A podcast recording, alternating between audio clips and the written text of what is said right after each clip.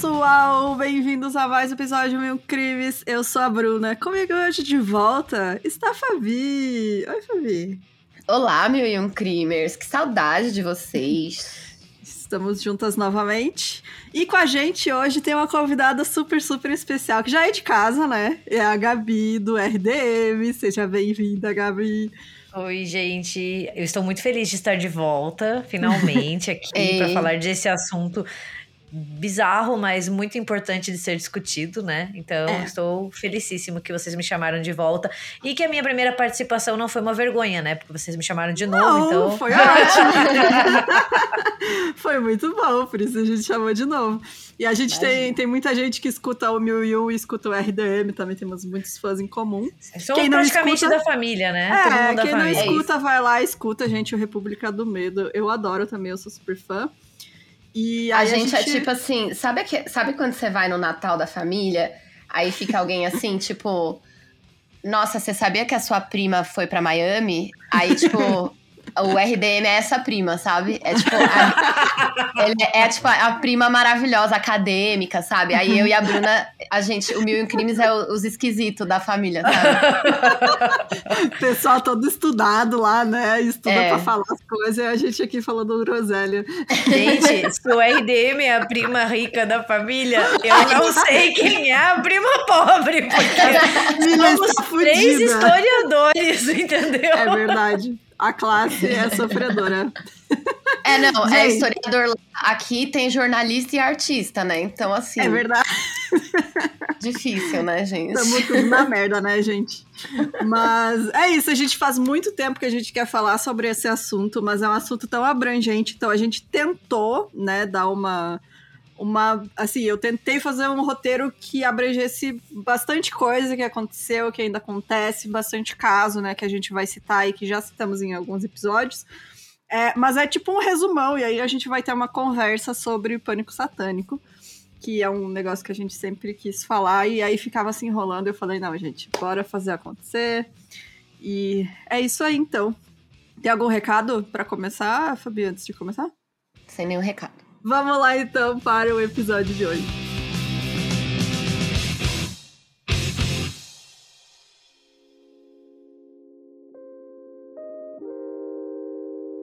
Então, é, o pânico moral generalizado que é o pânico satânico também, né, entra nisso, não é algo novo, né? A gente vê durante toda a história da humanidade grupos minoritários que foram alvos de rumores e conspirações que colocavam eles como seres malignos que eram capazes de coisas horríveis. Uh, alguns registros né, que se tem desses casos aconteceu com os judeus na Idade Média, onde eles eram acusados de sacrificar crianças em rituais, e até mesmo os cristãos foram alvos dessas conspirações logo no início da religião, né, quando eles eram perseguidos na Roma Antiga.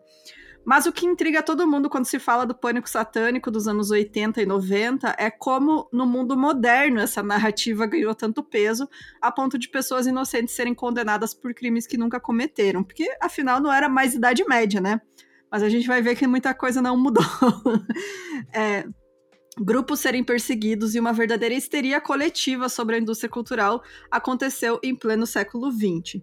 Então, para começar a entender como tudo isso chegou ao seu ápice, a gente precisa entender todo o contexto social da época que permitiu que o pânico satânico fosse chocado no ventre da sociedade norte-americana, porque foi basicamente isso que aconteceu, né? Ele foi crescendo aos pouquinhos, assim, foi germinando e foi muito tipo uma gama de fatores que foram acontecendo e aí foi aumentando aumentando e quando explodiu era aquela bola de neve, né?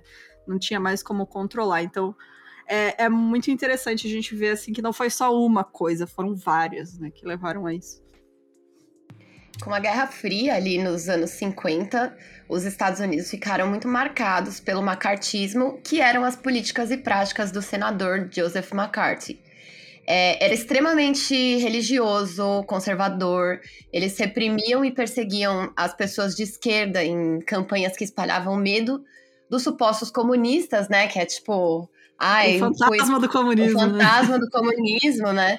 A gente vê muito disso também. É, o, eu tava vendo até o anticomunismo do Stranger Things, mas uhum. eu passo um pano porque eu gosto da série.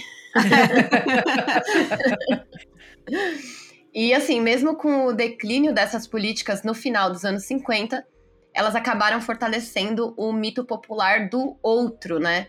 Do perigo escondido que pode ser o seu vizinho e você nem desconfia. Então, aquele negócio ali de.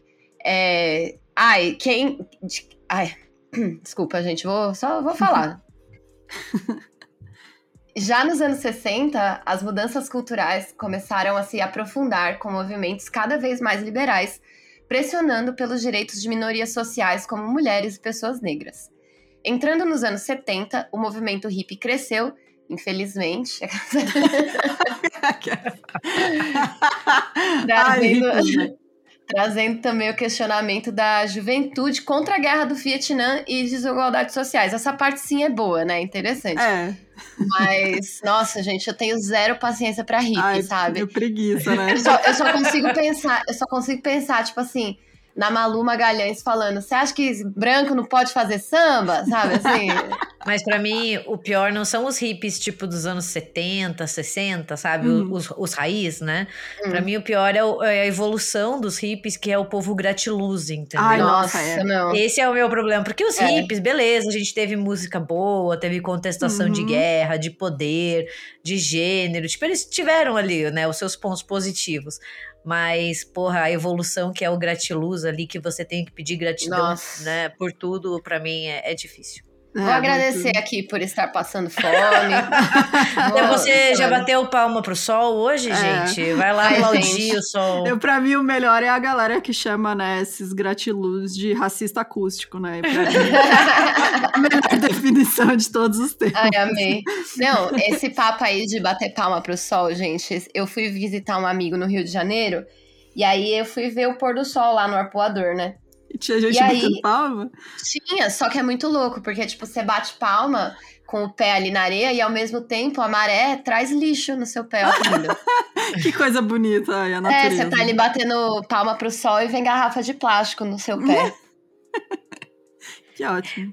Posso fazer um, um, complemento rapidinho sobre Fique à vontade, o... ó. Fala o que você quiser, o que o seu coração mandar, pode falar. Cuidado. é. A gente Não, fala besteira, só... você pode, por favor, também. É, Não, é que a, a Fabi falou muito bem do, do McCarthy, né? Ali nos uhum. anos 50, a gente tem um anticomunismo muito forte nos Estados Unidos, né? É, e eu lembrei fazer uma relação nada a ver com esse episódio, mas eu preciso fazer, desculpa. Uhum. Que como o meu primeiro episódio aqui no 1001 foi sobre as bruxas de Salem, uhum. é, o livro, né, a peça de teatro As Bruxas de Salem, que deu origem ao filme de 1996, né, que em inglês chama que em inglês se chama The Crucible, né? É uma peça escrita pelo Arthur Miller na década de 50 ali nos Estados Unidos. E ele usa os julgamentos de Salem como uma forma de criticar a postura macartista. É, como uma analogia ao a, como uma analogia à perseguição ao comunismo né, a intolerância, né, essa questão até de levar para o tribunal. Então ele pega esse fator histórico, né, esse evento histórico, e ele transporta é, para usar como uma metáfora para justamente esse período. Que bacana. E faz todo sentido. Hoje ah, eu tava lendo. é um pânico sobre... moral também que rolou, né, em Salem Total. e tal. Eu tava lendo sobre a Sarah Good, sabe? Ela foi uma das primeiras executadas, assim, na e condenadas, né, a por praticar bruxaria nos julgamentos, né, de Salem. E, e, era isso. Teve uma hora que ela. Gente, a gente já tá fazendo outro episódio, né? Bruxa de Salem número dois. Mas é assim, tipo, não adiantava qualquer coisa que ela dissesse ali, ela continuaria sendo é, culpada. Uhum. E é isso. Ah, lembrando que o outro episódio que a Gabi participou, que é o Julgamentos de Salé, é o episódio 145 aí para quem quiser ouvir. E eu coloquei aqui no roteiro, a gente vai citar muitos episódios que a gente já fez é, de serial killer dos anos 70, então para vocês, se vocês quiserem é, algo mais completinho, né, sobre esses casos, aí vocês escutem. É isso. Mas, mas então, né, voltando ao, ao nosso assunto, antes que a gente comece Foi nessa época ali que a, que a Fabi citou, né, de guerra do Vietnã, de, de movimento de contracultura, né, essa época de explosão cultural, que nos anos 60, um cara chamado Anton LaVey fundou um grupo chamado Ordem do Trapézio, que mais tarde serviu como base para a fundação da Igreja de Satã. Mas, ao contrário do que muita gente acha, nem Lavei nem seus seguidores da Igreja de Satã acreditavam que Satanás existia. Então não era um local de culto ao diabo como comumente se acredita, né? É, o próprio Lavey, ele era ateísta e ele estava muito interessado na ideia de Satã como uma figura usada para questionar dogmas, para questionar moral, para questionar a sociedade, né? E, e, é muito importante, eu acho, frisar isso, que como ele era ateu, é, nem tem como ele acreditar no diabo, é. porque você não acredita em Deus, você não acredita no diabo. Você eles não são, acredita no diabo. Eles Ai, posso andam juntas, sabe? É. Porque é. eu acho que o muito importante quando a gente fala de pânico satânico é essa ideia de bem versus mal, sabe? Uhum. uhum. Posso contar uma história, gente? Pode. Uma vez. Deixa ser uma vez eu fui passar um Natal na casa de um ex e a família hum. dele era crente, né? Aí hum. eles, tipo, uma hora eu tava na mesa, assim, a gente tinha quase terminado de comer, eu tava, tipo assim, saindo ilesa. Aí uma hora a mãe dele virou e falou assim. Saindo ilesa. É, é, tipo assim, porque eu só fui passar o Natal lá porque eu sou judia, então a minha família não comemora o Natal. Aí ela falou assim: Mas e aí, você crê em Deus? Aí o que, que eu devia ter feito? Eu devia ter falado sim. É, muito, né? muito, com certeza. Claro que sim. Mas o que, que eu falei? Eu falei, eu sou uma mulher da ciência. Aí, minha filha, o pai. aí o pai dele, que tava do outro lado da mesa, virou e falou assim: Mas no diabo você acredita, né? aí eu fiquei assim, tipo, eu, não, também não. Aí ele, mas você não acha que tem nada? Aí a mãe dele falou assim: pra quem que você pede as coisas quando você quer alguém? Aí eu pensei, gerente do banco, sei lá pra quem que eu peço alguma coisa aqui nessa vida. Aí, tipo, depois a mãe dele virou e falou: é... O que, que foi? Ah, que eu era uma sem vergonha, enfim, essas coisas. Ai, é, mas é isso, né? Tipo, a galera não entende que você. Você não pode, é... você tem que acreditar em Deus. É, você não acredita no, no diabo, e era o, o que o Lavey fazia, né? Ele não acreditava é. no capeta como uma figura, né, do mal. Rabo, rabo, chifre vermelho, é. né? É, é, a igreja do Satanás, né, a igreja de Satã, ela era muito um movimento até filosófico, sabe? Que tentava muito romper com essa questão mais tradicional, romper com uma religião organizada, né? É, e é muito diferente do que a gente imagina. Eles usam muito da imagética já associada ao Satanás para chocar, né? Mas em nenhum momento a gente vai entrar lá e vai ter assim uma missa invertida, sabe? É isso que tem que desmistificar bastante. E ele era um cara interessado muito em performances, né? Então, assim, para contestar esse status quo, chocar, fazer também uma propaganda, né? Porque daí vai acabar crescendo o nome da, da empreitada dele. Tanto que em 1969 ele publica a Bíblia Satânica, né, que serve como base para a filosofia da Igreja de Satanás. Então, assim, você vê que o cara também era um marqueteiro muito do bom para é. ficar chocando a galera, né?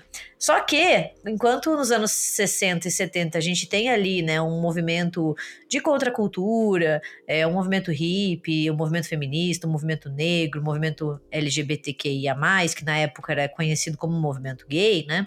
A, a gente tem ali nos anos 70, caminhando para os anos 80, né, após um aumento exponencial durante os anos, um fundamentalismo cristão que vai conseguindo se estabelecer com cada vez mais força nos Estados Unidos, principalmente no Sul.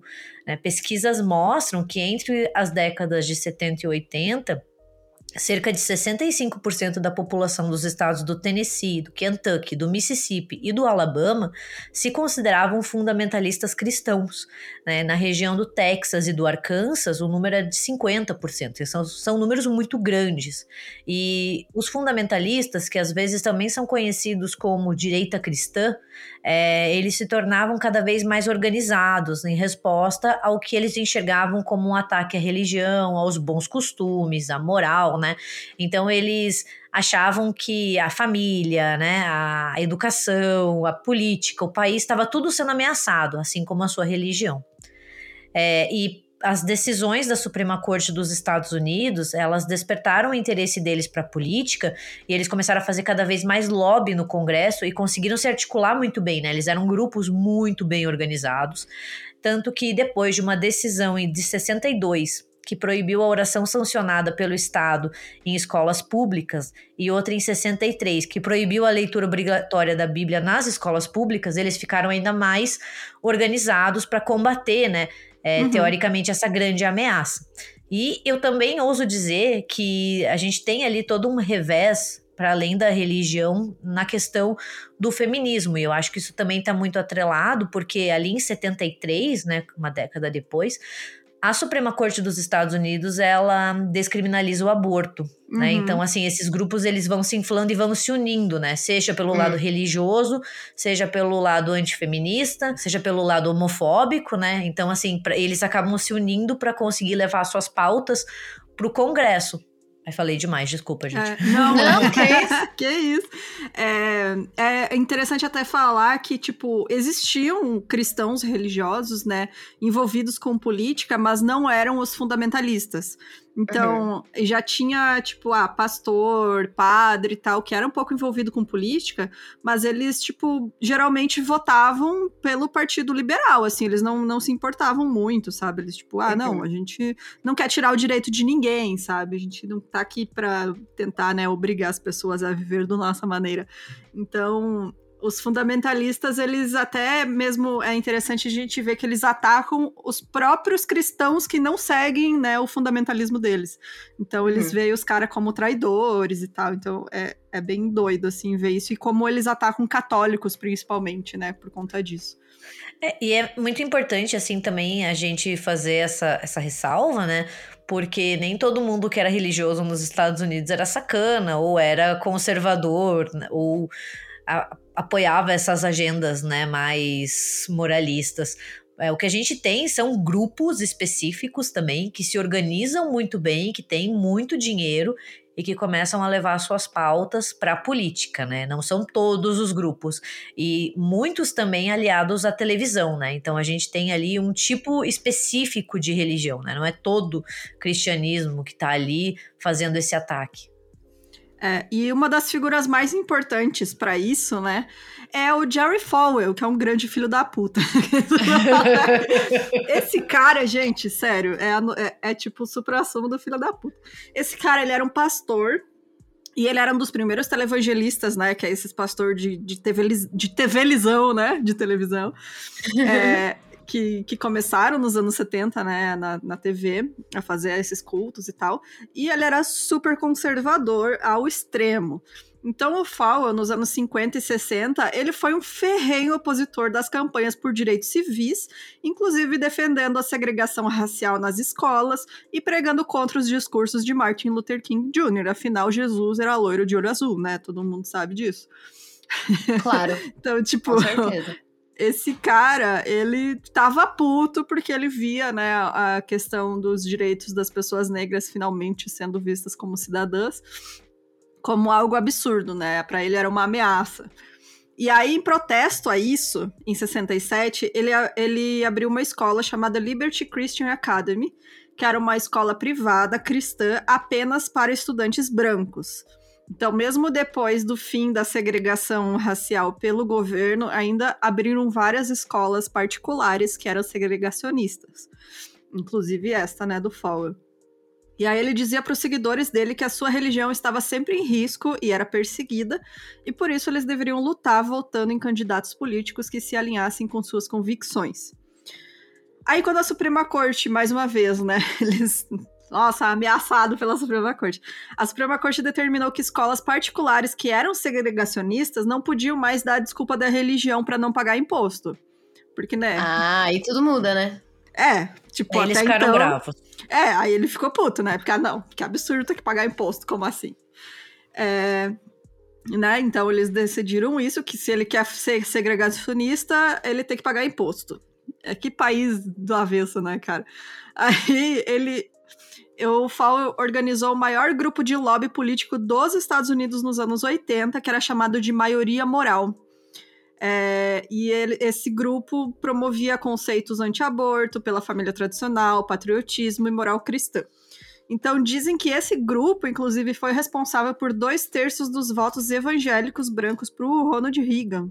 Então, inclusive, tem foto, tem tipo registro do Reagan agradecendo o cara, porque, né? Ele ajudou a eleger muita gente, e assim, ele que foi a figura principal do fundamentalismo cristão na política, porque ele foi o primeiro a fazer esse tipo de lobby, assim, então a organizar mesmo. Ele viu uma oportunidade ali e foi fundo. Eu acho que tem duas coisas aí, uma em especial que a gente vai ver muito no pânico satânico dos anos 80 e 90, que é o uso da televisão, né? Esses televangelistas, eles souberam de uma forma nunca vista antes propagar os seus discursos por meio dessa mídia televisiva, né? E é uma coisa que, por exemplo, o catolicismo não fazia, outras religiões não faziam. É, outras religiões não faziam. Então eles conseguiram muito bem se atrelar a essa mídia, conseguindo levar a, o seu discurso é, para as casas das pessoas, né? Fazendo com que as pessoas conhecessem o que eles estavam falando. E eram pessoas carismáticas, né? E e isso a gente vê também ali no Pânico Satânico, né? Tem muita, muita propaganda, muito programa que vai incitando esse medo, né? De que nossas crianças estão em perigo. E eu acho muito engraçado também quando a gente fala da eleição do, do Ronald Reagan, porque ele foi eleito sobre essa base, assim, né? O conceito da campanha inteira dele foi esse retorno aos valores dos anos 50, né? O retorno para esse tipo de Estados Unidos. Que eu não sei de onde que eles tiraram que os anos 50 era bom, mas tudo ah, bem. Pois né? é, mas ok, era só porque era gente branca, né? E, uhum. e rica e dentro do padrão, mas. E a e, gente pode e... comparar muito essa, o Reagan, né, com o próprio Donald Trump, que vem com o MAGA. Sim né? Falando. É. Desculpa te interromper, Gabi. Desculpa. Não, mas é justamente isso que eu queria falar, porque a gente fala do slogan do Trump, né? Que o Faça a América Grande de Novo, Make America Great Again. E, na verdade, esse, esse slogan é do Reagan.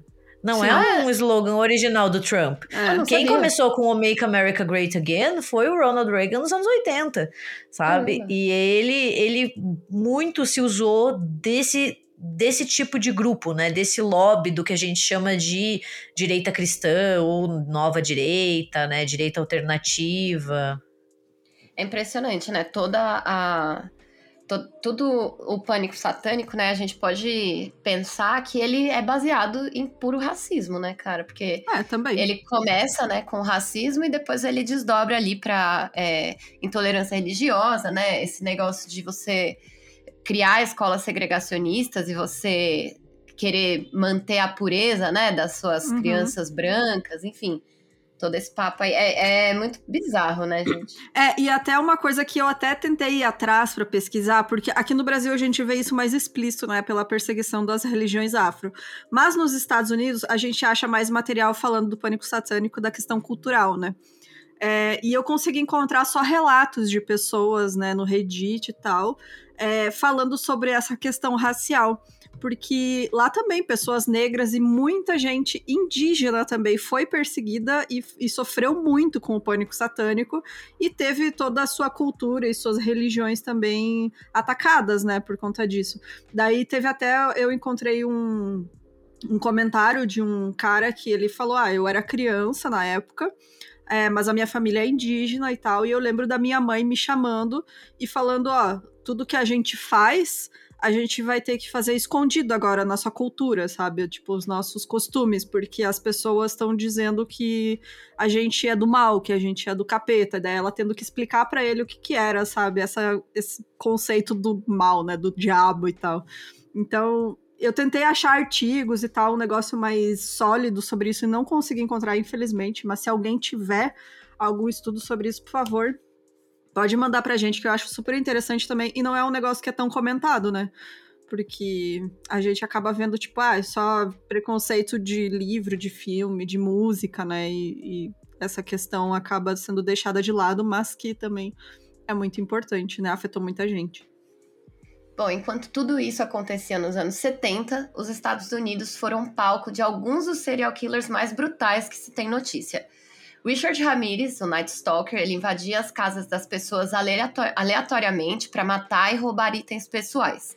Seus ataques violentos ganharam destaque depois que uma sobrevivente descreveu o Ramirez é, e como ele dizia ter relação com o diabo e que as mortes seriam seus sacrifícios, que esse tá no episódio 27 do Mil e Um Crimes E para quem sabe aqui, para quem já, já ouve Mil em Crimes, eu sempre falo que para mim o Ramirez é o pior serial killer de todos, porque ele realmente não tinha nenhuma, nenhum padrão, né? Ele saía matando qualquer um, ele era é. extremamente caótico. Então, para mim, ele é o mais. É, ele é o pior de todos. E aí. E, tem uma. Desculpa, Desculpa lá, só, é rapidinho.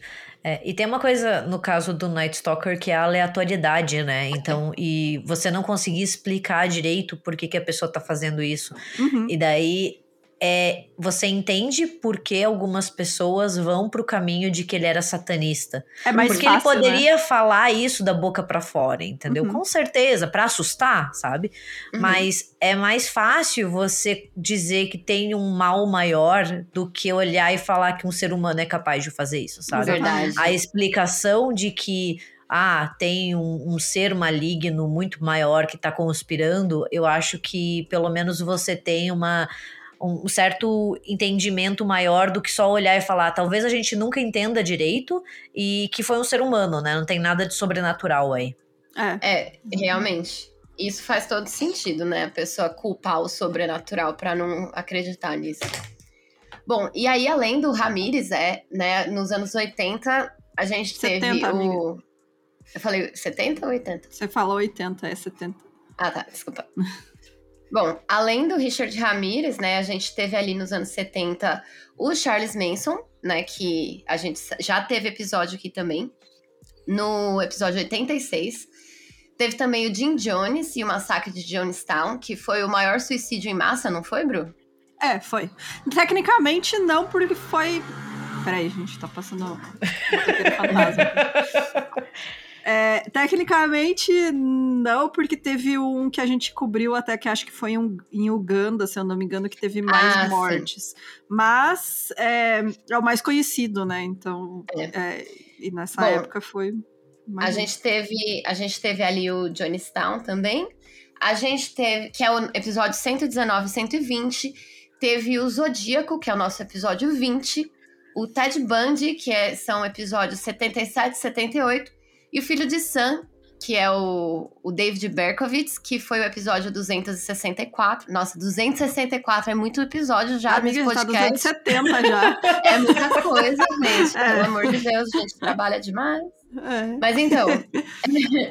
mas é, a gente teve ali um boom, né, dos maiores serial killers ali que já, já existiram. Eu acho que foi a maioria ali meio que na mesma época, né? É, todos os anos 70, né, cara? É. É muito doido.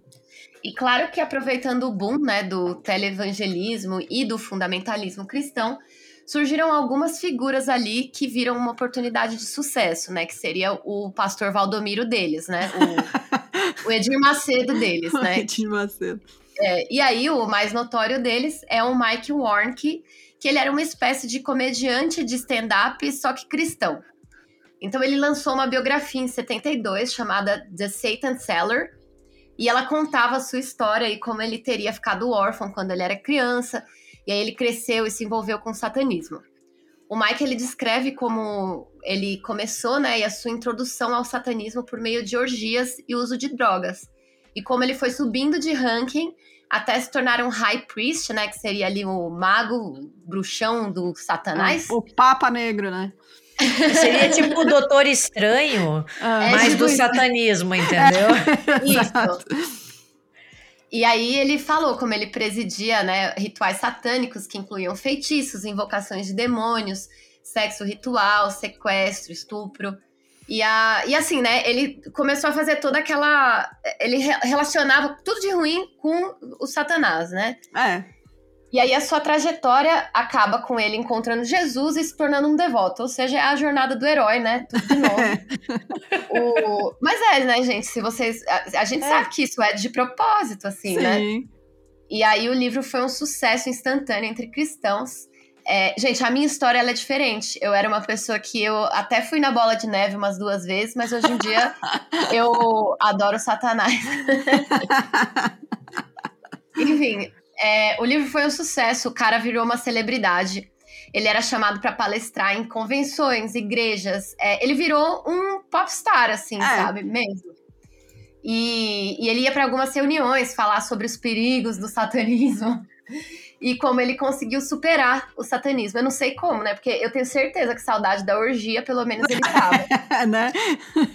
É que não aconteceu, né, amiga? Isso aí foi. É, Exato. É, tipo, é, se tivesse exato. acontecido. Ele não tinha virado cristão. Ele não. eu acho que não. Mas assim, o que o, a real é que, no fim das contas, esse cara ele virou aqueles experts em satanismo, né?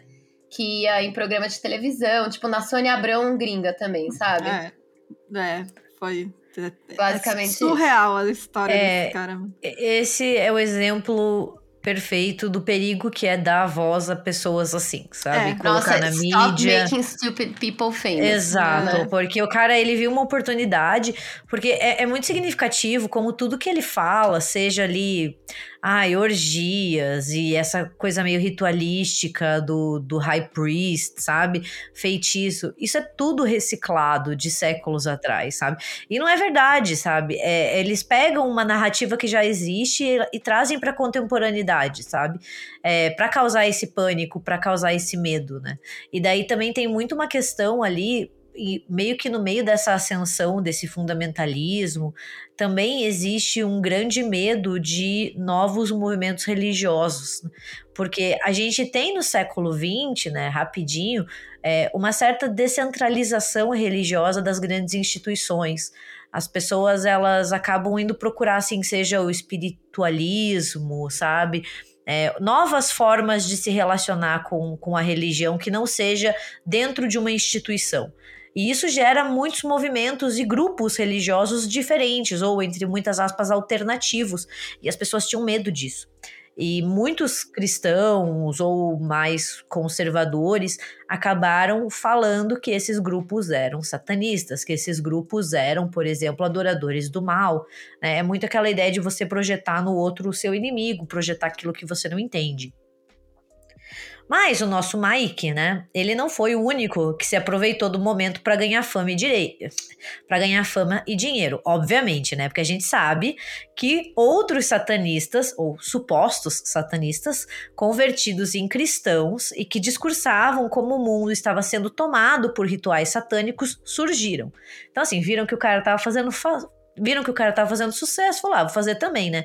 Foi o caso do John Todd, do Herschel Smith, do David Hanson. Todos eles contavam histórias mirabolantes de rituais e crimes satânicos, seguidos de conversões milagrosas. E também nessa narrativa, né, que a, que a Fabi chamou de Jornada do Herói, é, tem também uma coisa muito interessante, se a gente for pensar, que é fazer a propaganda para o grupo religioso deles, falando assim: uhum. olha, eu me salvei aqui. Uhum. Se você tá tendo algum problema, se você tá perdido, vem até aqui, que se eu conseguir me salvar do satanismo, a gente consegue ajudar você, entendeu? Então é muito aquele caminho da salvação. E isso tudo acontecia em meio à explosão cultural dos anos 70, como a gente disse, com o movimento hippie, essas novas religiões, os cultos surgindo a todo momento, avanço de lutas sociais e direitos de minorias, novas drogas entrando na sociedade e filmes, músicas e livros que contestavam a moral cristã. É, e é muito significativo, né, como ali nos anos 90 foi o heavy metal, por exemplo, que foi é, o grande assim. problema para o pânico satânico, né? Então parece que todo produto cultural que contesta ou que sai um pouco da norma, ele já é encarado como perigoso. A gente tem um, um especial aqui do West Memphis Tree, né? Que é, foi um. Eu comento sobre eles mais pra frente. Ah, ah beleza, perfeito. Sim. Só pra né, não deixar pra frente, depois a gente fala deles. Tá bom. É... Ah, desculpa se eu, cort... se eu, se eu coloquei não, coisa não, pra frente, pode cortar, tá? Então, o pânico satânico ele já espreitava entre grupos de fiéis fundamentalistas devido a esses fatores, mas nos anos 80 ele estourou a bolha e se espalhou pelos Estados Unidos inteiro e depois pelo resto do mundo, inclusive aqui no Brasil. E foi em 1980 que um livro passou a ser usado como prova incontestável de que rituais satânicos dominavam a sociedade americana. Ai, gente. E, gente, eu quero ler esse livro, porque só pela curiosidade, né? Porque não é possível. Gente, esse livro chama Michelle Remembers, que é Michelle se lembra. É, esse livro é escrito pela canadense Michelle Smith em parceria com seu psiquiatra, um homem chamado Lawrence Pasder. Abrindo um parênteses aqui que eu não coloquei no roteiro, eles se conheceram, né, como é, paciente e psiquiatra. Ele era casado na época, mas depois de um tempo eles começaram a ter um caso, ele se separou e eles casaram, que é algo totalmente, né? Nossa, é, show questionável, né, cara? Você casar com seu psiquiatra. Mas enfim. Esse livro foi escrito como uma autobiografia e ele apresentou a primeira alegação formal de abusos sexuais infantis ligados ao satanismo, com a criação do termo abusos rituais. O Pasder, ele afirmava que essa paciente dele, né, a Michelle, ela foi submetida a técnicas de terapia para recuperar memórias, que hoje em dia a gente sabe que, né, isso já foi descartado pela ciência, não existe, né, existem, tipo, você pode ter memórias reprimidas, você pode ter traumas reprimidos, etc. Mas essas técnicas que eles usavam nessa época é balela, não, uhum. já, ninguém mais, já não tem sustentação científica. Então, por meio de hipnose, regressão de idade, visualização guiada e ou uso de substâncias químicas, o paciente conseguia recuperar memórias perdidas da infância que foram reprimidas por traumas. Isso aí o é verdade. É... Isso aí dá certo, eu já usei é, então... distâncias. E, é, e me lembrei. Já, já, aconteceu comigo. Uma vez usei um negócio aí que eu vi. Nossa, vários negócios. Isso então, aí é, é verdade. O problema é que essas técnicas e substâncias, né, Fabi? Elas são conhecidas por estimular a criação de falsas memórias. Ou seja, né, o seu psiquiatra pode fazer com que você lembre ter sido abduzido e ter uma sonda enfiada no seu rabo, sendo que isso nunca aconteceu, sabe? Então, Tipo, é um negócio, né? Você tá lidando com a, com a, mente da pessoa ali numa situação vulnerável. Mas eu me lembro. É, é isso que é o foda, a pessoa é, realmente gente, acredita. Quando eu era pequena, eu me lembrava de ter visto Coelhinho da Páscoa, entendeu? Olha aí, ó. Que sabe? Terror, tipo, cara. E, ele, e ele era uma coisa meio astronauta, sabe? E eu jurava de pé junto que, que isso aconteceu, e até hoje eu lembro. Agora, tipo, vou lançar um livro de sucesso e todo mundo vai acreditar que o Coelhinho da Páscoa é um astronauta. o Coelhinho da Páscoa é um ET, cara. É, Ó, bom... lembro, né? Já vai ser criticada de novo. é.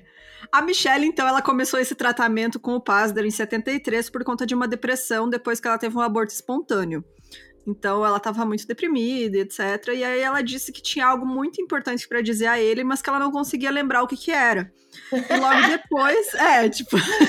Ai, gente, sério. Enfim, né? Logo depois eles tiveram uma sessão em que a Michelle supostamente gritou por 25 minutos sem parar e eventualmente começou a falar na voz de uma criança de 5 anos.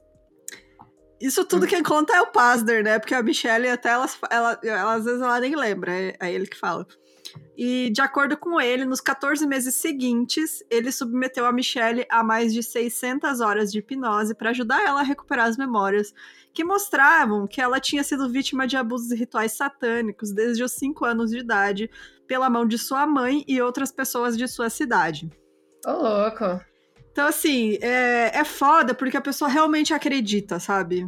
é, é não, porque depois... ela fica ali, é, isso aí é totalmente, mano, uma lavagem cerebral. É, tem, ah, mais é. pra frente, tem até uma psiquiatra que faz isso até hoje, sabe? Ela convence as uhum. crianças de que, que elas foram abusadas, e tem, tipo, várias pessoas que são adultas e que acreditam mesmo que aconteceu, mesmo sem nunca ter acontecido, porque você foi manipulado e aquela uhum. memória se tornou real, sabe? É um negócio muito louco, porque você tá numa uma posição de vulnerabilidade ali, né? Você tá Sim. um psiquiatra, cara. E aí é muito complicado isso, porque é, você tem casos de gente que realmente sofreu abuso na mão de um parente, né? De alguém conhecido. E aí a pessoa mete ritual satânico no meio e acaba, sabe, desconsiderando tudo o resto, assim. É, é uhum. muito triste. Ah, sou eu, né? É. Desculpa. Bom, as alegações da Michelle, elas poderiam ser facilmente contestadas e mais tarde, e mais tarde realmente foram. Mas, nos anos 80, poucas pessoas se atreveram a contrariar o sucesso do livro, né? Mesmo porque se você contrariasse, o cara ia te chamar de adorador do Satanás. É. E aí já viu, né? Aí você não pode, não pode É muito nada. doido isso, porque, tipo, você não podia contestar, sabe? Você falar, hum. poxa, você tem prova disso? E é doido porque teve até pastor que foi acusado depois de ser satanista, porque o cara só falou: opa, peraí, eu conheço essa aí, pessoa, é. sabe? Ela vai na minha igreja, eu sei que ela não faz esse tipo de coisa. E aí os caras, olha lá, o pastor também é satanista tipo, não faz sentido nenhum. É, assim. qualquer um entra na dança, né? É. E aí, esse livro, ele afirma que durante esses ritos, né, a Michelle, ela foi supostamente torturada, trancada em gaiolas, agredida sexualmente, forçada a participar de vários rituais, testemunhou sacrifício humano, foi esfregada com sangue em partes do corpo de vários bebês e adultos sacrificados. Então, assim, é tudo de ruim que você pode imaginar uhum. aconteceu com essa mulher, né? E aí, o último ritual que ela disse ter participado teria durado 81 dias e que supostamente convocou o próprio Satanás e envolveu a intervenção de Jesus, a Virgem Maria e o Arcanjo Miguel, que removeu as cicatrizes por Michelle ao longo dos anos de abuso e bloqueou todas as memórias do evento, do, daqueles eventos até o momento certo. Então, assim, olha a narrativa que os caras criaram, né? Tipo, eles até tirou a cicatriz da menina, né? Porque, uhum. óbvio, não pode ter nenhuma prova. E aí bloqueou as memórias dela até o momento certo, porque agora ela é o novo Messias, né? Que tá aqui para falar a verdade. E aí, inspirados por toda essa história da Michelle, né? Pessoas de todos os lugares dos Estados Unidos começaram a procurar psiquiatras para recuperar suas memórias perdidas da infância. Então, relatos de abusos sexuais começar, e rituais, né? Começaram a aparecer por todo o país. E aí, preocupados que seus filhos pudessem ser vítimas, as pessoas também começaram a questionar crianças pequenas. Atualmente, a gente sabe qual que é o jeito certo de interrogar uma criança, né? Que uhum. pode ser uhum. facilmente manipulada para inventar respostas. Porque por isso que, por exemplo, quando é, sei lá, um caso de crime que alguma criança cometeu, testemunhou, é suspeita alguma coisa, tem que ter sempre um psicólogo do lado. É, você não pode interrogar a criança sem a presença de um responsável, que nem era antigamente, né? A gente vê muito isso no caso do, do Central Park Five, né? Do 5 uhum. do Central Park, que os, os meninos de 16 anos foram interrogados por sei lá quantas horas até eles confessarem o que, que a polícia queria ouvir, né? Bom, e aí, a bom, a gente sabe, né, como fazer hoje em dia para interrogar uma criança, mas naquela época, né, não se sabia muito e quando questionadas se elas já tinham sofrido algum abuso em rituais satânicos e recebendo o reforço positivo se a resposta fosse sim, muitas crianças contavam histórias mirabolantes que envolviam professores, babás, pessoas da família, vizinhos. A gente tem aqui no Brasil o exemplo da escolinha do sexo, Escola é, base. Escola base, isso aí. É. É, é muito doido, porque, tipo, a galera ia lá e aí ficava a mãe. Você foi abusada? E a criança não. E ela ficava insistindo, sabe? Insistindo, insistindo, falando, perguntando, perguntando. Até que a criança enche o saco, sabe? Ela falou, sim, então. Tá, é isso que você quer ouvir? Sim, né? Porque a criança ela não tem noção do que, que ela tá falando, né, cara? Ela, ela tá recebendo reforço positivo. É. Né? E aí, quando ela fala que sim, a mãe fica feliz, ou o policial, que seja, né, o psicólogo, fica, ó, oh, sim, nossa, que bom, tá, então continua contando a história. E aí vai indo, né, cara? O que eu acho muito preocupante aqui, primeiro é que você não dá devida atenção para casos reais de abuso uhum. sexual, né? Porque a gente sabe que crianças e pessoas são vítimas de abuso sexual e às vezes não conseguem falar sobre, tem todo o estigma da culpa, da vergonha, né? E você deixa de dar atenção para esses casos para dar atenção a casos mirabolantes que tem essa questão do satanismo permeada, né? É. E daí, por um segundo, um segundo lá, e por um outro lado, é, a gente sabe que crianças, elas às vezes falam o que os adultos querem ouvir, né? Então, é muito a ideia assim, ah, você foi abusado? Ah, eu fui, porque acha que a mãe quer escutar isso, porque Exato. vai deixar a mãe feliz. Então, é, é muito complicado. Como a Fabi falou, hoje em dia a gente sabe como interrogar crianças, ou como conversar com elas para tentar descobrir que algo aconteceu, né?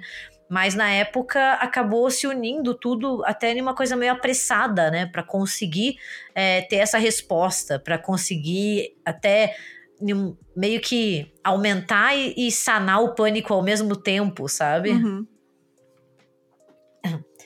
É, mas falando, né, desses casos envolvendo crianças abusadas em rituais satânicos, né, que vale a pena reforçar, é tudo mentira.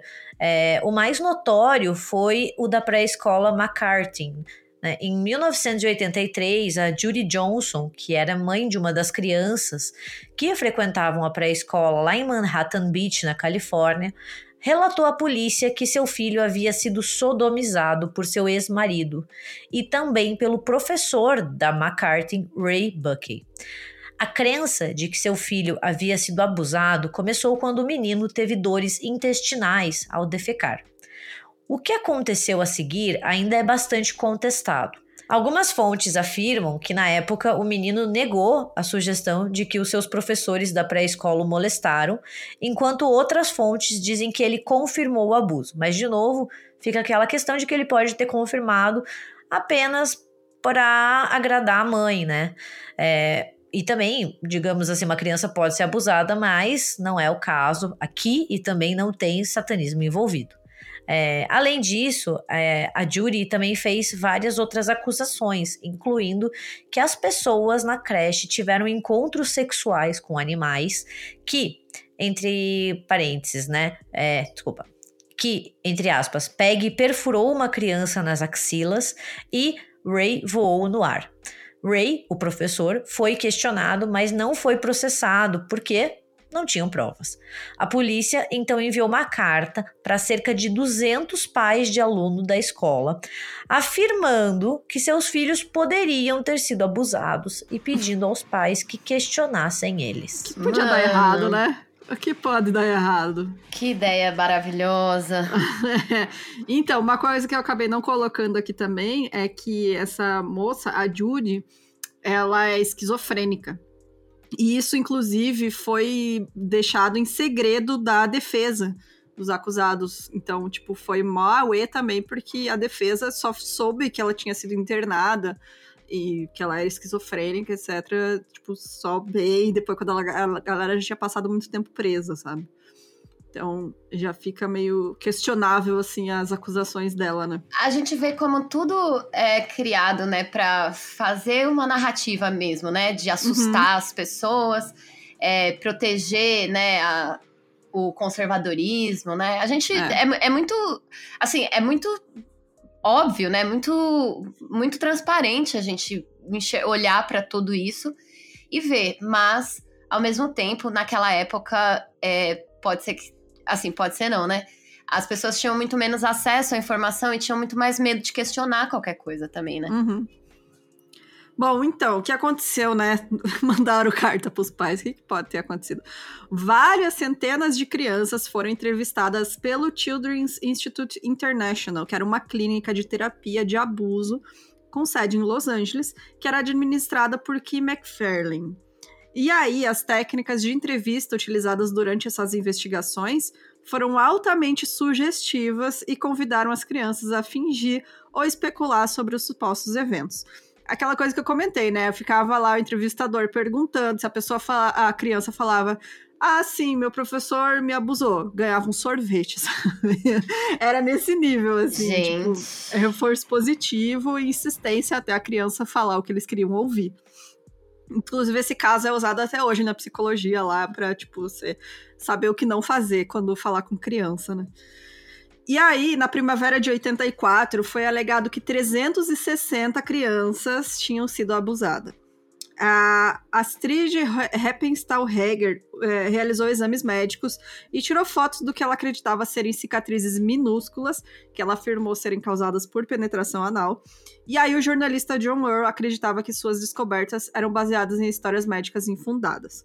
As pesquisas posteriores demonstraram que os métodos de questionamento usados nas crianças eram extremamente sugestivos, levando a falsas acusações, e outros acreditam que o próprio questionamento pode ter levado à síndrome da falsa memória entre as crianças questionadas. Que é aquela coisa, só de você, o jeito que você fala e pergunta para uma criança, você já está sugestionando ela a inventar na cabeça dela o que aconteceu, sabe? E aí o Michael P. Maloney, que é psicólogo clínico e professor de psiquiatria, ele revisou essas fitas de vídeo das entrevistas dessas crianças.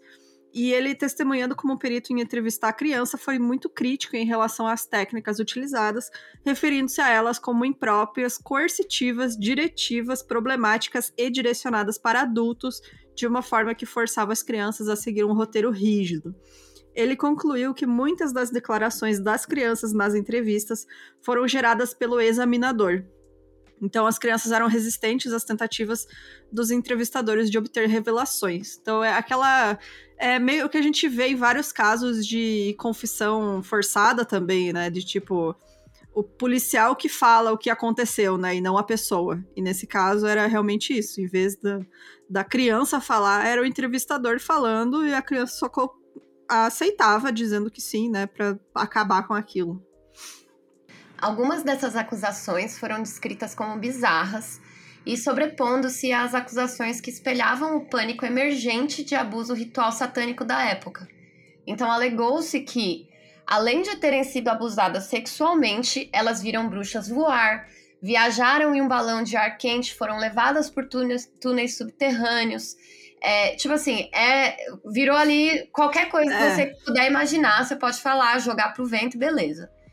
E aí, quando mostrada uma série de fotografias tiradas por Danny Davis, é, que era advogado dos McMartins, uma criança identificou o ator Chuck Norris como um dos agressores. Pode ser ver, né? Faz sentido nenhum. Alguns dos abusos teriam ocorrido em túneis secretos sob a escola, e aí várias escavações revelaram evidências de prédios antigos no local e outros detritos de antes da construção da escola, mas nenhuma evidência de câmaras ou túneis secretos foi encontrada. Houveram alegações de orgias em lavação de carros, e tipo, é, como chama? Lavação de carro, não, Aqui né? chama lavação. Ah, eu botei Bruna. lavação, porque é como chama aqui, cara. Ô, ô, Gabi, aí chama lavação de carro também? Não, eu falo lavacar. Ai, gente, pessoal de Curitiba. É lava rápido, lava rápido. Não, é que, é que não. Rápido. É que, peraí. É que lavar rápido, pra mim, é aqueles que você vai em posto, que daí você é, vai exato. andandinho. E daí é. tem aquele que você deixa o carro e fala assim: falou, cara, volto Exatamente. daqui a uma hora, tá Aqui é bom? é lavação de carro. No Rio Grande do Sul, lavagem. Lavagem. Lavagem. Aí eu não falo, eu falo assim: eu vou lavar o carro. É. Eu, vou, eu vou levar o carro para lavar. É isso. Nesse lugar aí. Então, no Lavacar, aquelas... E aí eles falaram, né, que tinha orgia nos, na lavação de carro. e em aeroportos. E também, é, gente, tinham crianças sendo enviadas pelo vaso sanitário para salas secretas onde seriam abusadas, depois limpas e apresentadas de volta. É aquela sala secreta da votação do Bolsonaro, né, gente? É, não, isso aí foi a, a velha do Harry Potter usou para escrever depois. Enfim, o caso ele durou sete anos, mas ele não resultou em condenações. E todas as acusações foram retiradas em 1990. E tipo assim, gente, 1990 foi ontem. Tipo assim, beleza, faz é. 30 anos, mas é agora. É. E aí, ao final do caso, ele havia se tornado a mais longa e cara série de julgamentos criminais da história dos Estados Unidos. Então, o caso da escola McCarthy é o mais famoso de dezenas de alegações contra professores e escolas, no que ficou conhecido como a histeria de abusos sexuais em creches naquela época. É, e aquela coisa, né? Por mais que as acusações tenham sido retiradas, isso não limpa o nome das pessoas, é, sabe? Isso, a vida deles, né, além né? de você gerar um trauma, é, tanto nas crianças, porque uhum. honestamente você fazer as crianças passar por isso já é um grande absurdo, mas também o trauma que você torna na vida das pessoas que são acusadas, né? Ninguém sai ganhando, todo mundo sai perdendo. E mesmo que não por exemplo, ah, você prova que não aconteceu, né? Você te retira as acusações, isso não retira o trauma, não retira, não limpa o nome. As pessoas sempre vão é, jogar na internet e vão achar isso, sempre é vão associar o caso, sabe? É. é. é significativo. Gente, a gente tá em 2022, é no mês de julho, eu vi no Twitter uma thread falando sobre esse caso, onde é, a pessoa as pessoas jurava... ainda acreditam. Aonde a pessoa jurava, e era uma pessoa famosa, uma diretora uhum. famosa, falando que existiam esses túneis e que esses túneis eles eram comprovados e que as crianças realmente sofreram abuso sexual. Então, assim. Só faltou falar a... que foi lá e viu, né? É. é, como a Fabi falou, 1990 parece longe, mas não é, gente. 30 anos é nada, entendeu? É. É doido, né? Que tipo. Agora, é, eu botei isso no final, mas as pessoas ainda Ai, desculpa. Não, desculpa. tudo bem. É, não, eu não citei esse caso específico, né, da diretora. Mas é, é surreal como ainda tem gente que acredita e ainda acontece, né? Bom. A gente tem o caso da escola base, que, tipo, aconteceu aqui no Brasil, e que foi mais ou menos a mesma coisa, assim, né? Falaram, tipo, é. ah, eles me levavam para um motel lá, né? Não sei o quê. Tudo uhum. mentira. Só que aí, voltando nisso que a Gabi disse, de que o trauma não passa, o dono da escola base, é, ele morreu. Tipo, ele hum. teve problema de coração e morreu. Tipo, é. acabou com a vida dele. Mesmo depois que as acusações foram é, retiradas e tudo mais, é, isso aí não passou, não. Tipo, imagina ali, sete anos de julgamento, sete anos que você é ostracizado. A sua, se você tá numa cidade dessas, Tipo, nem o cara da farmácia vai te vender aspirina, entendeu? É. Por, porque todo mundo vai te apontar o dedo, não sei o quê. E mesmo quando a gente comprova por A mais B que a pessoa era inocente ou que nada disso aconteceu, sempre vai ter o conspiracionista, né, que vai falar: ah, não, mas isso daí é porque os Illuminati que investiram dinheiro para limpar o nome da pessoa. Na verdade. É. Eles chegam em casa à noite e tomam banho no sangue de criança, entendeu? Tipo, é isso. Não adianta. É que nem você é, conversar com um cachorro, só que você tá com uma roupa de linguiça, entendeu? Tipo, não. tipo, não vai dar, não vai dar pra entender. É jogar xadrez com o pombo, sabe? Ah, Ele vai cagar no tabuleiro, vai comer as peças, vai embora e você vai ficar ali, sabe? Então, em 4 de outubro de 1984, eu gostaria de só fazer um pequeno parênteses para dizer que meu aniversário é dia 4 de outubro. Oh, é dia 12. Mas não em 84, tá, gente? Eu nasci em 92. É, vou 30 esse ano. Mas enfim, é, em 4 de outubro de 84, um casal que era dependente químico, né, usava drogas, é, que atuava como informante da polícia, telefonou para o seu contato no departamento lá da polícia de Pittsfield, em Massachusetts, e acusou o Bernard Barren de molestar seu filho. A criança frequentava o Centro de Desenvolvimento da Primeira Infância, operado pelo governo, onde o Bernard, que era um jovem de 19 anos abertamente homossexual, trabalhava como ajudante de professor. Os acusadores haviam reclamado anteriormente ao conselho de administração que não queriam, né, cito eles, nenhum homo em torno do seu filho. Então a gente aí já pode ter uma ideia do que motivou é, essa acusação. Que né? Uma palavra só, homofobia. Uhum. Exato. Poucos dias após a primeira alegação, o ECDC organizou um show de marionetes e entregou cartas aos pais notificando-os sobre uma criança na creche que tinha gonorreia. Outras cinco acusações foram feitas e o Bernard foi julgado no tribunal do condado de Berkshire 105 dias após a primeira acusação, uma rapidez observada nas decisões judiciais posteriores. A sala do tribunal foi fechada durante o depoimento das crianças, o que o Bernard alegou ter violado seu direito a um julgamento público. O advogado de defesa dele é, foi posteriormente considerado ineficaz, né? Então ele acabou sendo condenado no dia 30 de janeiro de 1985 por três acusações de estupro de uma criança e cinco acusações de atentado ao pudor e agressão. Ele foi condenado a três penas de prisão perpétua e mais 8 a 20 anos em cada acusação. E dá pra ver assim como foi rápido, né? Uhum. Porque as acusações são em outubro de 84 e no final do primeiro mês de 85 ele já foi considerado culpado. E assim, é, é sentenciado à prisão perpétua. É tipo assim, é. acabou com a vida do menino. Uhum.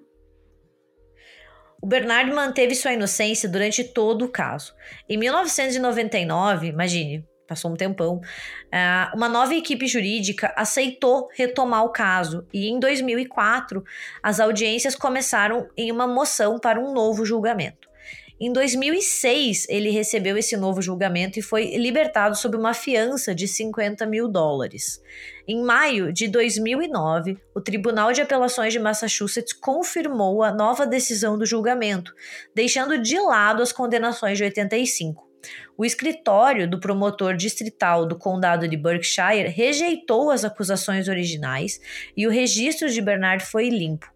Quatro anos depois de ganhar a liberdade, ele morreu subitamente na sua residência em setembro de 2010. Ai, fiquei triste agora. É Nossa. É muito triste esse caso. Mas tem outro pior. Que, não tem nem muito o que falar, né? É. Porque a vida do cara foi arruinada e uhum. acabou subitamente. E é obviamente uma acusação motivada por homofobia, né? É. Os caras falaram ali e o, o rapaz nem teve chance de se defender. É isso que a gente sente. É tudo é. tão rápido que ele não tem a chance de provar que ele era inocente e quando ele consegue, anos e anos depois, é aquela sabor amargo, né? Porque não, você não sente que justiça foi feita. Não. Exato. E ainda mais que assim, pensa que é um cara de 19 anos. Gente, 19 para mim é criança, é né? Criança. Como é. você coloca um menino de 19 anos, joga esse monte de acusação nele contra uma cidade. É, é Salem, né? Salem de é. novo. Tudo de novo. Bom, o movimento evangélico fundamentalista, né, ele não estava sozinho nessa crescente obsessão e campanha de medo, que era o que era, né? A mídia aí teve um papel muito, um papel descomunal, né, em alimentar o terror do público e alimentar equívocos em torno das práticas ocultas, porque eles viram que dava ibope, né, dava muito dinheiro. Então, bora lá, né? Até hoje acontece isso. E aí, em 88, teve um documentário. Gente, tem no YouTube. Eu, eu sugiro para todo mundo assistir, porque parece um sketch do Hermes e Renato, porque é muito doido. É um documentário do Geraldo Rivera chamado Devil Worship Exposing Satan's Underground. E aí, esse, esse se tornou um documentário televisivo de maior audiência até aquele momento. E esse documentário mostrava capas de álbuns de rock, livros de RPG e conspirações como sendo provas de que o país estava tomado por jovens adoradores do demônio. E aí eles mostram, tipo, aí, um, um pentagrama pichado na parede de uma casa. Olha, adoradores do demônio. É surreal, gente, é sério. E aí, dezenas de pessoas inocentes foram acusadas e condenadas por crimes que nunca aconteceram, né? Isso que é o mais doido, porque, tipo, não aconteceu crime nenhum. Não é uma pessoa que foi abusada, sabe? Aí. Não, gente, não aconteceu abuso e as pessoas eram condenadas. E algumas dessas pessoas ainda estão presas até hoje, que é o caso do cubano Frank Filster, que ele foi acusado em 84, juntamente com a mulher dele, que era uma imigrante ilegal.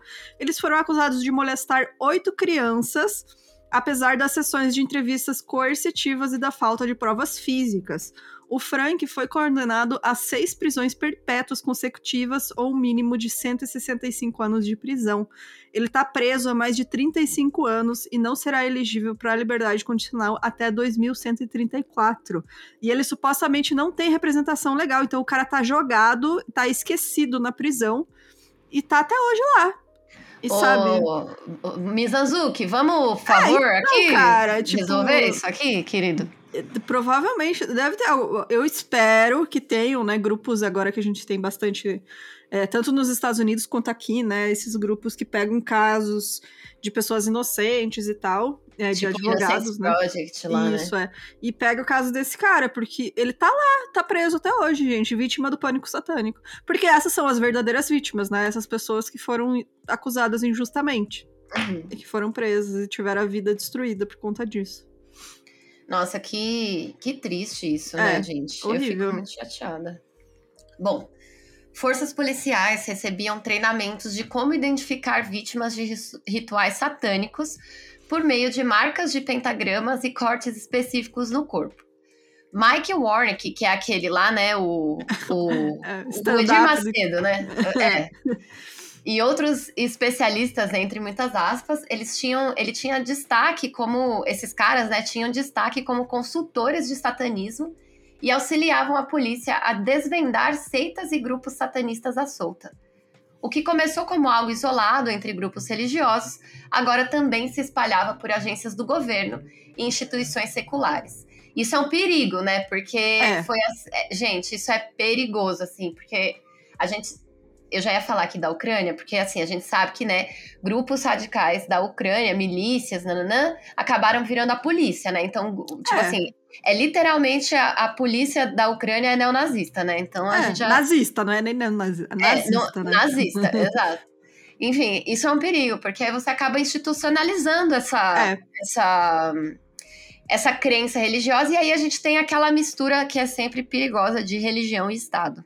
É. No início dos anos 90, muitas alegações começaram a ser contestadas, com jornalistas finalmente fazendo trabalhos investigativos sérios sobre essas histórias. Ao invés de apenas replicá-las sem checagem dos fatos, ali o jornal Meia Hora, né? Meia Hora? Zero Hora. Qual que era o nome? Não lembro. Okay. Ah, não lembro o nome do jornal.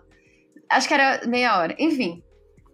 E aí um livro chamado Satan's Silence foi lançado em 95 e nele os autores conseguem desmentir muitas das alegações da Michelle Smith, que foi aquela lá que escreveu o livro junto com o psiquiatra. Eles não encontram registros do suposto acidente de carro gravíssimo que ela teria sofrido e divulgam que durante o tempo que ela alegou que ela participava do ritual de 81 dias, na verdade ela estava indo para a escola normalmente e não mostrou nenhum sinal de que havia algo errado. A Michelle também nunca conseguiu dar nenhum nome para as pessoas envolvidas nos rituais, apenas o da sua própria mãe.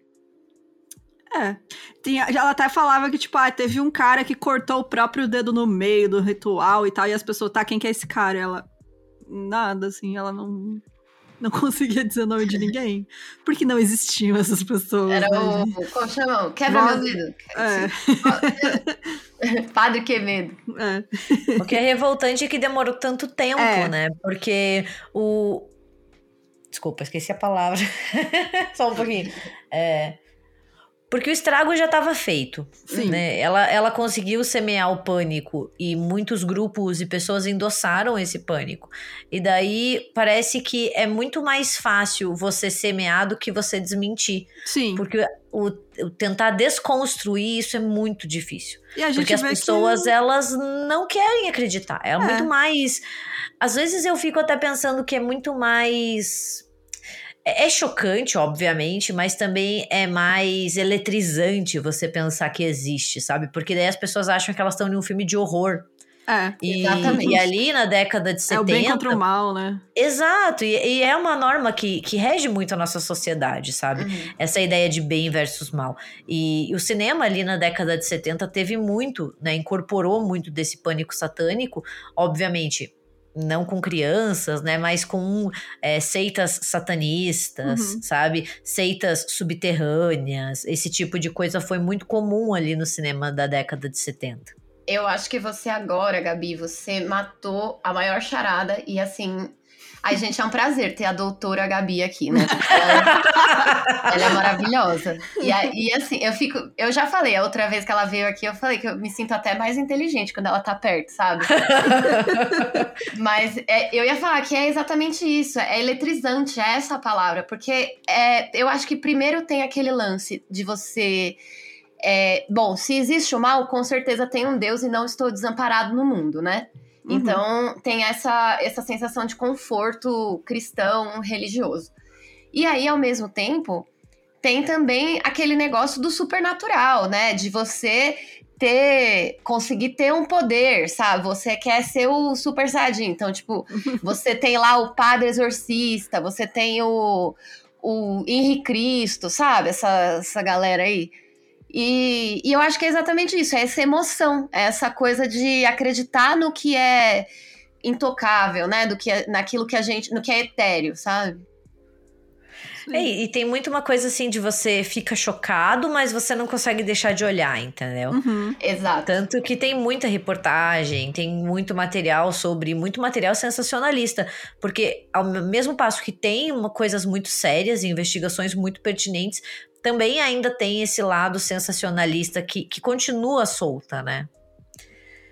Pois bem, em 1991, a revista Cornerstone lançou uma investigação sobre a vida e o testemunho do nosso amigo Mike Warnick. No ano anterior, no ano, desculpa, no ano anterior, a revista havia desmascarado a história de Lauren Stratford, né, que havia sido contada no seu livro Satan's Underground.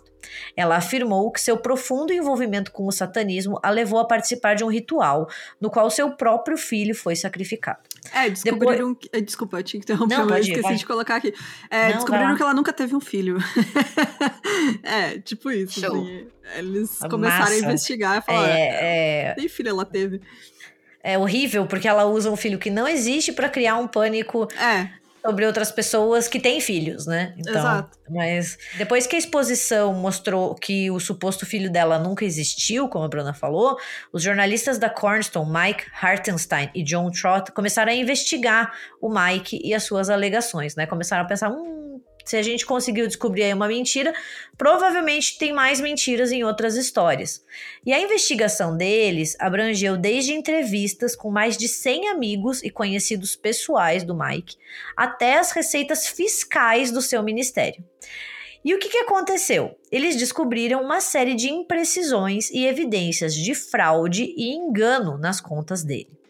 Durante o curso dessa investigação, foram descobertas fotos dele tiradas durante o tempo em que ele disse ser um padre satanista. E, para o choque de todo mundo, né? Só que não. Em vez de mostrar um viciado em drogas, emaciado, com unhas compridas e cabelos na altura da cintura, como ele dizia, as fotos mostravam o Mike como um típico CDF de meados da década de 60, né? Então, assim, de. o cara de high, de high priest, entendeu? Ele não tinha nada. Ele falava que era o Marilyn Manson, aí você é. vai ver, era, era o Brian dos Anos Incríveis, tá ligado? Exatamente. E a investigação também revelou que as alegações de que ele e o Charles Manson participaram de um ritual satânico eram obviamente falsas. O Manson estava na prisão federal na época e não tem ligações conhecidas com igrejas satânicas. Tipo, Por mais que as pessoas tentem empurrar é... ele e dizer que ele tem alguma relação com satanismo. Não, ah, eu, queria, eu queria só falar outra comparação que ele falava que era o ah. Marilyn Manson, e na verdade o cara era o Mamãe Falei, tá ligado? Não, é muito doido porque, tipo, um negócio fácil de você pegar, sabe, e contestar. Porque ele dizia, ai, tal ano eu fui com o Charles Manson lá no. Cara, o cara tava preso, mano. É só pegar a data que ele foi preso, sabe? Tipo, assim, era muita preguiça mesmo. A galera realmente não trabalhava muito jornalismo naquela época. Mas sabe que isso me faz pensar, né? Pensando aqui no, no Charles Manson, mas também pensando no, no Night Stalker, né? No uhum. Richard Ramirez e inúmeros, inúmeros outros casos é, eu acho que às vezes falta justamente distinguir isso, sabe? Ai, porque o Manson tinha um pentagrama, sabe? Ai, porque o Richard Ramirez falava que ele era um satanista. Cara, falar é uma é. coisa, é. entendeu? Você escrever um símbolo pentagrama, uma cruz invertida, é outra, entendeu? Isso as pessoas falam, adolescente fala isso para chocar, entendeu? É. Outra muito diferente é você achar que existe realmente um grupo organizado satânico, entendeu? Exatamente. As alegações, elas sempre vão existir, porque, olha, eu vou ser bem sincera, quando eu era adolescente, eu dizia que eu era satanista, eu tá? também Só pra chocar as fase. pessoas. Eu também. É, eu, porque... andava, eu andava com pentagrama, assim, ah, eu É, eu adorava, adorava heavy metal, só me vestia de preto, e eu queria muito, tipo, chocar as meninas da minha escola, sabe? Então, uhum. Então, quando elas começavam a falar, eu falava que eu era satanista. E daí eu queria ser muito, tipo, contra a cultura, revolucionária, sabe? Tipo, e, e, mano, e nunca foi verdade, sabe? E então é isso que as pessoas, eu acho, têm que ter esse, esse discernimento. É, você pode escutar, você pode ver, mas isso não significa que isso existe. Na verdade, isso não existe. E não existe grupos satânicos organizados. Não existem grupos satânicos, é, entendeu? É, isso, então não cara, pode levar o pé da letra o que as pessoas falam. Exato. É muito doido porque você fica. Tá, e cadê todas essas vítimas, né? Onde que tá essa pilha de corpo? Porque, puta que pariu, né? Se existisse tanta gente assim, né? Ia ser um monte de sacrifício. Cadê esse povo? Não tem, sabe? Não, não existe, realmente. Mas, né, uh, o estrago já estava feito, né? As instituições públicas e a opinião popular agora acreditavam fielmente que existiam grupos satânicos, mesmo com provas mostrando que não passavam de histórias mentirosas. E aí, pessoas inocentes continuaram a ser acusadas, presas e condenadas, baseando-se nos estereótipos de como seriam os seguidores do capeta. Porque aí você tem todo esse estereótipo, né, do adolescente o roqueirinho, né? O... É muito doido porque tem vários. É várias reportagens da época que tem até o Ozzy, assim, né, tentando dá algum senso, né, na galera, cara, o Ozzy tentando ser a voz da razão, sabe? a que ponto chegamos? É muito doido. E aí, isso foi o que aconteceu em 93, após o assassinato de três meninos em West Memphis, com uma investigação enviesada por convicções religiosas e preconceito, além de uma confissão falsa. O Damien Eccles, o Jesse Miss Kelly e o Jason Baldwin foram condenados. Eles foram liberados apenas em 2011, mas ainda sem conseguir rever reverter essas condenações. A gente fez um especial sobre este caso de, dos três de West, West Memphis, que é o episódio 46, 47 e 48. E que a gente sabe que tá em alta agora por conta do Stranger Things, né? Que foi uma das inspirações para o personagem do Ed, né? Foi o, o Damien Eccles. E recomendo muito vocês escutarem nossos episódios, que ficam muito bom, gente. Foi um, um, trabalho de pesquisa maravilhoso que a Fabi fez. Ficou obcecada pelo caso. e... Não, eu fiquei obcecada, porque eu, eu me vi muito ali, sabe? E eu acho que é. é. isso que a gente falou, nós três aqui falamos, né? Ah, eu era satanista quando eu era criança, não sei o que, eu falava essas coisas pra chocar os outros. E era quando isso era que criança, eles... foi é. ótimo. Adolescente, né, cara? 14, 13, é. 14, criança, né? E, e esses meninos, eles eram eram exatamente a gente, sabe? Tipo, eles eram um grupinho lá que ouvia rock, que se vestia de preto, que questionava a religião, que questionava, né, o status, o, o senso comum, o status quo. E aí, só porque você é diferente. E isso aconteceu comigo, né? Ele, na escola, é, nossa, as pessoas que estudavam comigo, gente, o tanto de bullying que eu sofria. Ah, você nunca vai ser ninguém na vida, você é o satanás. E eu já era artistinha, né? Então, assim, é muito doido. E, digo mais, hoje em dia, direto aparecem uns gatos pingados aí na internet vindo falar: ai, que eu sempre soube que você ia ter sucesso. Ai, eu adoro seu podcast. Ai, nossa, eu mando tomar no cu, sério, eu bloqueio. Se estudou, inclusive, se alguém que tá ouvindo esse podcast aqui estudou comigo, mas vai tomar no olho do cu. Eu não quero ser amiga, não quero retomar a amizade, porque nunca teve amizade. Está avisado. Revolta. Desculpa, revoltada, né, gente? revoltada online. Mas é. Mas é, é, é, tipo, na minha. Eu contei pras meninas, na minha cidade, eu andava de preto, né? Eu era a galera do rock. Gente, teve matéria no jornal da cidade, do, do meu grupo de adolescente, porque a gente se reunia numa praça. E aí espalharam que a gente tinha uma seita satânica. O meu sonho é Gente, é ligar sério? nesse jornal. O meu sonho é ligar nesse jornal e fazer, falar para eles fazerem uma matéria com a Bruna hoje em dia. é jornal da igreja, da cidade. Eu vou Mas, ligar. Tipo, uh, cara, saiu no jornal, gente. Jovens adoram o demônio em praça de Frederico Westphalen. Mas é, é, muito real, assim, eu penso, eu penso no caso do, dos três de West Memphis, e eu acho que poderia acontecer com qualquer um, sabe? Sim. Que, que seja um pouquinho diferente. Eu lembro que, ai, os meninos escutavam música, heavy metal, era o que eu escutava, sabe? Sim. E eu falava essas bobagens, sabe? Uhum. Só pra chocar. E livro de terror, choque, sabe? sabe? Eu adorava falar isso, só pra mostrar como eu era diferente, como eu não uhum. era igual aos outros. Então, assim, é, é, novamente a ideia de você tem que discernir o que é verdade do que é só uma coisa dita da boca para fora. Porque quando você foca muito nisso, você não ajuda quem realmente precisa. Que é o caso, por exemplo, do, dos três de West Memphis. E os meninos que morreram, sabe? É, a gente nunca, é. nunca Até hoje não sabe, né? Não é, porque eles focaram tanto em estragar a vida dos, dos outros três que tiveram três vidas ali que não tiveram a solução. Então, Exato. na real, você perdeu seis vidas mais a vida de todas as famílias é. e dos amigos envolvidas. Uhum. É exatamente isso. Bom, no Brasil, trazendo para cá, né, agora, o advento do pânico satânico aconteceu no fim da década de 80 e começo dos anos 90. Além das alegações já conhecidas, né, aqui a histeria moral atingiu em cheio um grupo que já sofria preconceito, que é o das religiões de matriz africana. É, com verniz racista, né, permeando as acusações, os símbolos e rituais religiosos da Umbanda e Candomblé eram retratados como algo do diabo. Isso a gente vê até hoje, né, cara? É tipo, é absurdo, gente, 2022, sabe? Ah, e aí a gente vê que as igrejas evangélicas, elas lutavam para conquistar cada vez mais fiéis e faziam isso demonizando quem eles percebiam como seus rivais. Porque é realmente isso, né? É nós contra eles. E aí você bota um inimigo em comum, né? e você usa essas outras religiões como algo do mal, então, tipo, para atrair gente para você. Aí você fica, ah, você já tem o, o, cara que vai na tua igreja e você sabe que o irmão dele é da Umbanda. Daí você fica falando, ó, botando lá na cabeça dele, ó, teu irmão é essas coisas do capeta e não sei o quê. E o cara fica lá tazanando, enchendo o saco até o irmão também sair e vir pra igreja, sabe? Então, aqui no Brasil, nos Estados Unidos também aconteceu, como eu comentei, mas apesar de eu não ter conseguido é, muitos materiais sobre isso, mas aqui foi muito explícito, né? Tipo, foi desde o início que chegou aqui no Brasil o Pânico Satânico, já veio com esse pacote racista junto, né? E contra religiões afro.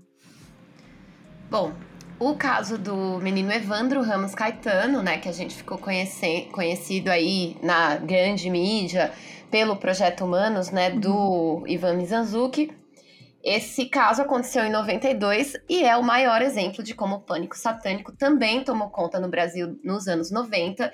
Eu acho que a gente ainda precisa de mais pesquisa no Brasil para. É... Porque eu acho que tem muito mais coisa do que só isso, sabe? Tem. Uhum. Gente, tem muita coisa que a gente percebe que afeta a nossa sociedade até hoje, né? E, enfim, depois do assassinato e sequestro do Evandro, que tinha seis anos de idade, em Guaratuba, a polícia e a mídia ela não, elas não demoraram para criar uma narrativa de sacrifício ritualístico e sete pessoas foram acusadas e presas após confessarem sob tortura. No início dos anos 2000, outro caso também chamou atenção pelas alegações de um assassinato ritual. Em outubro de 2001, a estudante Aline Silveira Soares foi no cemitério Nossa Senhora das Mercês. Amiga, Desculpa. você pulou. Pulei, pulei, pulei, pulei. Vou fazer de novo. No início dos anos 2000, um outro caso também chamou a atenção pelas alegações de ser um assassinato ritual. Em outubro de 2001, a estudante Aline Silveira Soares foi assassinada em Ouro Preto, Minas Gerais, e o seu corpo foi encontrado em cima de um túmulo no cemitério Nossa Senhora das Mercês, com 17 perfurações. Com 17 perfurações. Não consegue, não tá conseguindo. com 17 perfurações de faca e sinais de violência sexual. A prima de Aline pediu ajuda para outros estudantes na República, onde se hospedavam, para encontrar a jovem. E quando o corpo da Aline foi achado, esse grupo foi acusá-lo de assassinato. Eita! Hoje tá. Tá, tá acabando, gente. Calma, calma. É. Hum. Onde eu tava? Aqui. A prima de Aline pediu ajuda para outros estudantes na República onde eles se hospedavam para encontrar a jovem e quando o corpo dela foi achado, esse grupo foi acusado de assassiná-la. E aí uma busca na República encontrou um livro de RPG de Vampiro à Máscara, e aí a polícia logo inventou a história de que os estudantes teriam sacrificado a Aline porque ela teria perdido no jogo. Gente, quem perde Gente, não tem RPG... como perder é, no RPG. Não é assim, sabe? Não, é, não. E aí, eu devia ter chamado o Jaca do Mundo Freak também é. pra gravar com a gente hoje, né? E o verdadeiro assassino da Aline nunca foi encontrado. Então, de novo, aquilo que a Gabi falou, né? As pessoas prestam muito mais atenção na narrativa, em inventar um negócio sobrenatural e que seja, do que de fato é, trazer justiça para uma família, né? Para um, uhum. um assassinato ali que aconteceu. Pois bem, né? Em todos esses casos brasileiros, a mídia teve um papel muito importante para espalhar o pânico moral e a desinformação por meio de um jornalismo declaratório e bastante sensacionalista, né? Ao invés de fazer a checagem de fatos e questionar os absurdos ali que estavam envolvidos nessa história e até que eram ditos por quem era responsável por investigar o caso, é, os jornais apenas noticiavam o quanto as religiões de matriz africana ou o RPG eram perigosos, né? Assim, muito essa ideia de tome cuidado com as nossas crianças, uhum. olha o que, que a gente está expondo às nossas crianças. E a justiça brasileira chegou a proibir RPG na época do assassinato da Aline Silveira. É, se engana quem acha que hoje em dia estamos livres desse tipo de absurdo e histeria moral sem sentido. Em 2021, né, vale lembrar, Na caçada pelo serial killer de Brasília, o Lázaro Barbosa, mais uma vez a polícia fabricou indícios de que o assassino teria ligações satânicas, usando para isso uma foto de representações de orixás que teriam sido encontradas na casa dele. E os veículos de mídia, mais uma vez, não demoraram para replicar a notícia de que o Lázaro era satanista e seus assassinatos eram parte de rituais. É, gente, ano passado, sabe? Ano passado, gente. Pelo amor é de muito, Deus. É muito, é muito presente, né? Ah, eu fico assim, puta que pariu, nem isso a gente superou, sabe? 2020, 2022. tô perdido, tô, tô antes da pandemia ainda.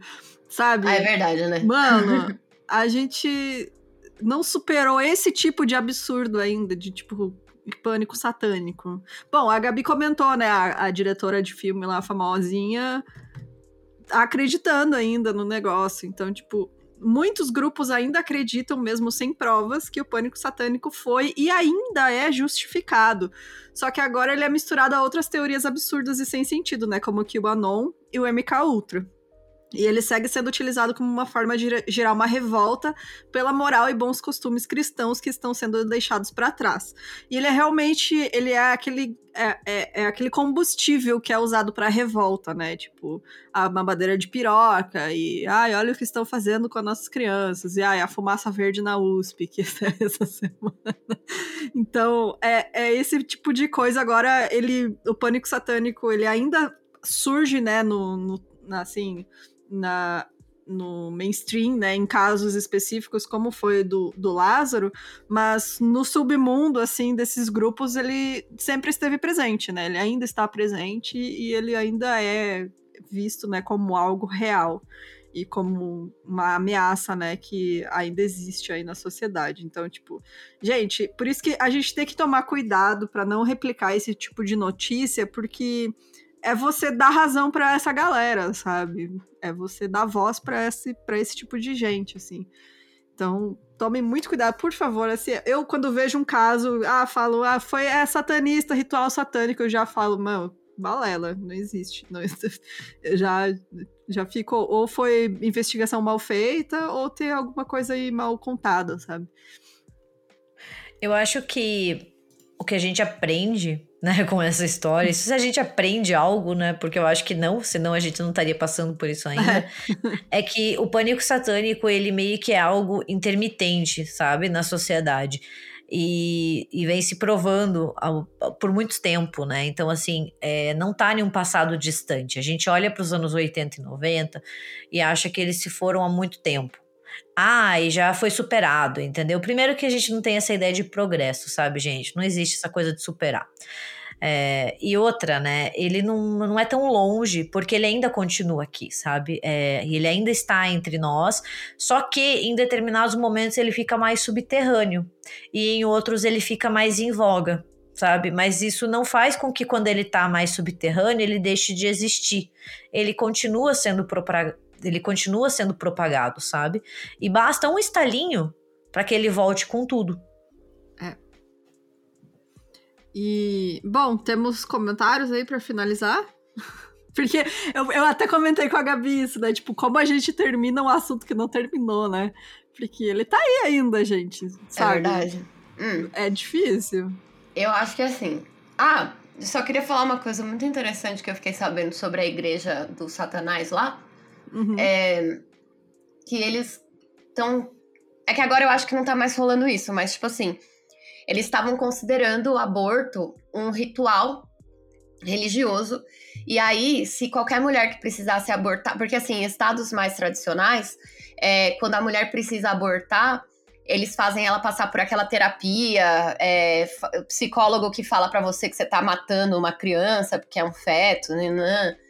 E aí, quando você alega que você é da igreja de Satã e você tá fazendo um ritual religioso, que seria o aborto, é, você tem direito à sua liberdade religiosa. Então você não precisa necessariamente passar por toda aquela terapia de tipo, ah, você precisa, se você abortar, você tá é assassina, não sei o quê. Então, assim, olha só como o satanismo já tá fazendo mais pela liberdade do corpo da, das pessoas com útero do que a própria religião, que só mata a gente, né? É, é foda, né, cara? Então. É muito louco. É isso, gente. Usem a cabecinha de cima, tá? Pra pensar. Não Exato. caiam em bait aí de página sensacionalista do Twitter. Não hum, Lembra daquela página do Twitter lá que faz, fala de crime, sabe? É, sim. Nossa, essa daí também tá de parabéns. Os caras têm um é. milhão de seguidores, não tem nenhuma responsabilidade. É, o, é o da Atena do Twitter, né, gente? É o da Atena do Twitter. e, gente, quero agradecer a Gabi mais uma vez. Muito, muito, muito obrigada. É, divulgue aí suas redes pro pessoal te seguir e eu seguir o RDM também. Gente, eu que agradeço. Eu é um assunto pesado, mas eu acho muito interessante conversar sobre, né? Eu acho não só interessante, mas muito importante. Então eu agradeço vocês terem me uhum. convidado mais uma vez para vir conversar aqui, né? É, para quem não me conhece, eu sou a Gabi Laroca, né? Eu estou no RDM Cast toda quinta-feira, que é um podcast sobre história e horror. Então a gente fala sobre filmes, sobre séries de TV, sobre livros, né? Até sobre creepypastas e lendas urbanas do Gugu a gente fala. Então a gente é bem, bem versátil, sabe? é, e quem quiser nos seguir, né? A gente já tá no Twitter como RDMcast e no Instagram como República do Medo. E eu também tenho as minhas redes sociais próprias, né? Eu tô no Twitter, no Instagram e agora no TikTok tentando ser oh, mais jovem. TikTok. O que está sendo muito difícil, gente, porque eu sinto que a idade, tá, a idade tá batendo. Eu acho que realmente, assim, é, é é a coisa de uma nova geração, mas a gente tenta, né? Porque uma hora a gente tem que virar o tiozão da internet. Exatamente. Então, quem sabe. Mas eu tô no Twitter, Instagram e TikTok como Gabi M. Laroca com dois Cs. E eu falo Ai. bastante sobre cinema de horror lá também. É, a gente siga a Gabi, adoro as indicações dela. Pode, Ai, pode sério. confia, confia que é bom, hein, gente. Ai, falando nisso, esses dias eu fui ver Nope. Você já viu, Gabi? Uh -uh. É Ainda bom. eu quero ver. É muito Tô muito, muito, muito curiosa pra assistir. Eu Nossa, também. gente, sério. E assim, a parte. Dormir, mas eu vou. E, e, a, e, a, parte.